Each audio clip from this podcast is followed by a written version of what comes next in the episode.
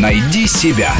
Интересные профессии с Аллой Волохиной. Имиджмейкер помогает клиенту производить на окружающих ровно такое впечатление, на которое тот рассчитывает. Ну, это в идеале. Но, как и в любой другой профессии, мастеров тут гораздо меньше, чем самопиарщиков. Поэтому, если кто-то берется сделать из серой мышки сексуальную тигрицу, нужно опасаться, как бы на этом маршруте подопечные имиджмейкера не потеряли человеческий облик.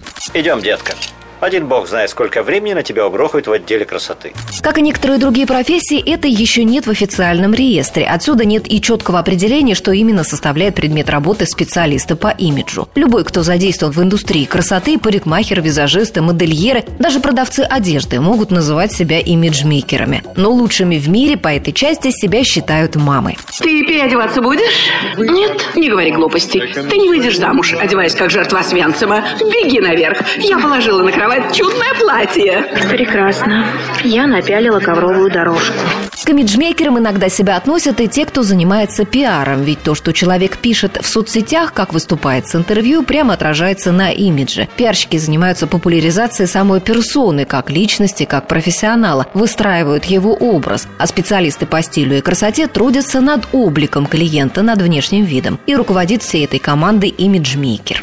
Как красиво! Оно на меня налезет? О да, намажешься мылом и все будет полном ажуре. Недавно разгорелись страсти вокруг изменившегося имиджа актрисы Рене Зелвегер. Когда она поглощала булочки с маслом и гамбургеры, чтобы довести себя до габаритов толстушки Бриджит Джонс, зрители воспринимали это с пониманием и сочувствием и полюбили Рене в этой роли еще больше. Но когда она поработала над своей внешностью, чтобы убрать следы времени, все закричали, что Рене перестала быть похожей на саму себя. Для актрисы это катастрофично. Славу и любовь зрителей, ведь она завоевала со своим лицом. Так что в команду имиджмейкеров можно можно записывать и пластических хирургов. Я не хочу, чтобы ты видел мои жирные складки. Я весьма высокого мнения обо всех твоих жирных складочках. Честно?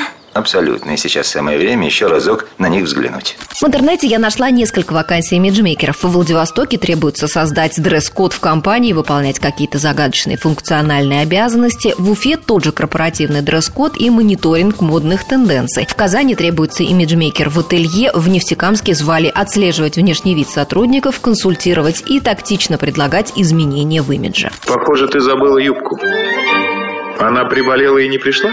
Перспектив у имиджмейкеров множество. От слежки за тем, чтобы все сотрудники помыли голову, до шопинга в Милане со звездами шоу-бизнеса и политиками. А также мастер-классы, статьи в гламурных журналах, участие в телепрограммах о стиле, открытие своей имидж-студии. Рубрика об интересных профессиях выходит по понедельникам, средам и пятницам, а большую программу «Найди себя» слушайте по воскресеньям в 12 часов.